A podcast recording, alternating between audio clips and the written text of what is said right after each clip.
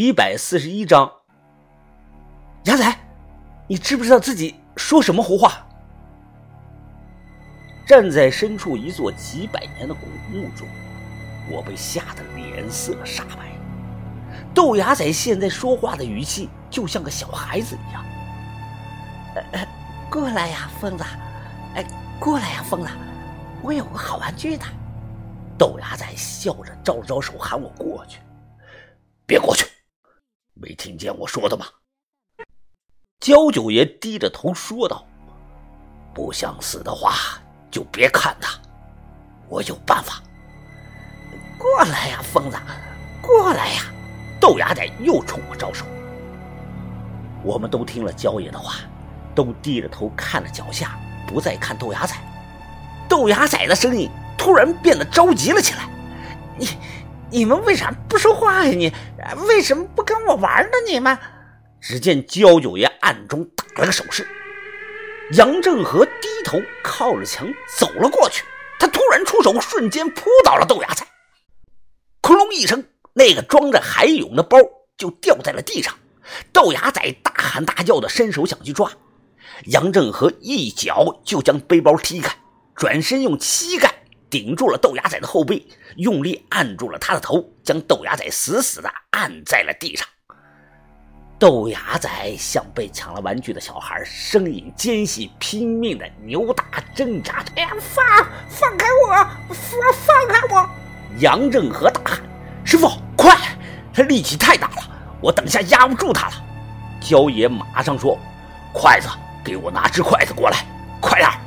不知道他要筷子干什么。我满头的汗，连滚带爬的从包里翻到双筷子，递给他。他将一根筷子用力的插到了脚下的青砖的缝隙中，然后大声的说：“年轻人，看我这里！”杨正和一松手，豆芽仔立即就抬起了头。他看着眼前的一根筷子，发起了呆。焦爷手指就像弹脑瓜崩一样，往筷子上猛地弹了那么两下。瞬间，插在地上的筷子左右摇摆的震动了起来。嗡！这个时候，杨正和已经完全松开了豆芽仔，慢慢起身。诡异的是，豆芽仔的头也跟着筷子左右的摇摆了起来。啪的一声，焦爷像是找准了机会，一脚将插在地上的筷子踢断了。筷子断了，豆芽仔也趴在地上不动了。整个过程不超过五分钟，看得我是目瞪口呆。焦焦爷，怎么样？你们谁有水？给我瓶水来！啊，我这里有。焦爷接过小泉递过来的水，然后他走了过去，拽住豆芽仔的头发，将他的头就提了起来，半瓶的水直接就泼到了他的脸上。干什么，哥？谁拿水泼我呀？这？豆芽仔喊道：“见状，焦爷笑了，哈哈，年轻人啊，认识我吗？怎么不认识你啊？你是焦九爷呀？哎，你泼水干什么呀，焦九爷？哈哈，让你清醒一下。年轻人喜欢钱，胆子大是好事，但不听老人言，吃亏在眼前呐。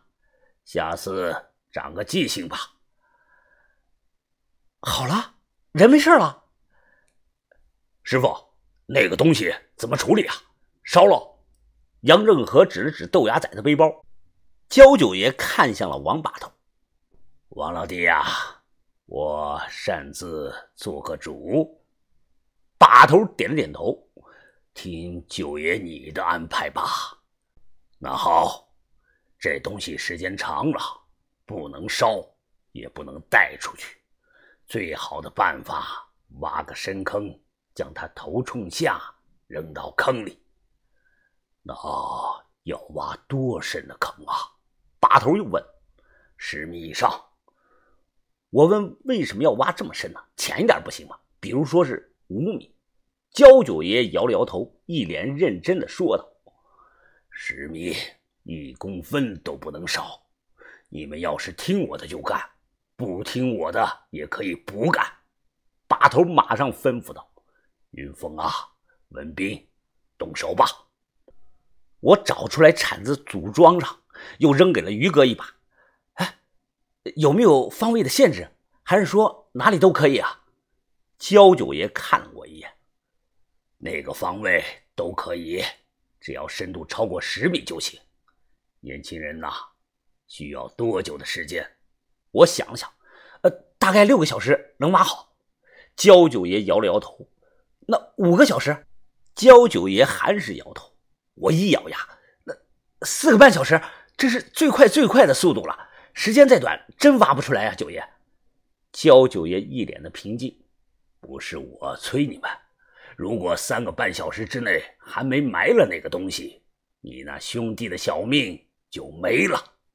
啊，真的假的？反正我的话撂这儿了，信不信看你。那于哥，赶快我挖，你倒土，小轩帮忙系绳子吧。就算是最顶级的两个土工大伙，都不敢保证自己三个多小时能挖十米深坑。而且给我的机会只有一次，如果点位没选好，挖下去以后有石头，那就完蛋了。所以选点很重要。从哪里挖呢？还没动手，我都冒了汗了，是紧张的。肯定不能在墓道里面挖，这下头它有地基的。我跑出去，打着手电，快速的环顾周围一圈，很快选定了一个位置。这里远离墓道，远离墓墙。焦九爷在旁边看的是频频的点头，似乎是很满意我的点位选择。开始挖坑，我一秒都不敢耽误，卸土倒土，于哥和小轩全力的配合。三个多小时后，我脏的不成样子了，汗水把衣裳裤子都打湿了，头上也满是土。我抹了把脸，气喘吁吁的扶着铲子，抬着头向上看，啊。焦爷，焦爷，够十米了，快点上来吧，要没时间了。抓着绳子，我艰难的爬上去。刚上来，杨正和便将风摇娃娃扔了下去，呜，十米高，直接扔下去，摔裂了。张望了一眼，看的不太清楚，好像里头包着个黑漆漆的死小孩，都没有烂，身上套的破衣裳还是古代制式。看着看着，我感觉这个死小孩的头好像微微动了一下。焦爷用手挡在我的眼前：“别看了，赶快埋土。”几把铲子同时干活，花了两个多小时把坑填好了。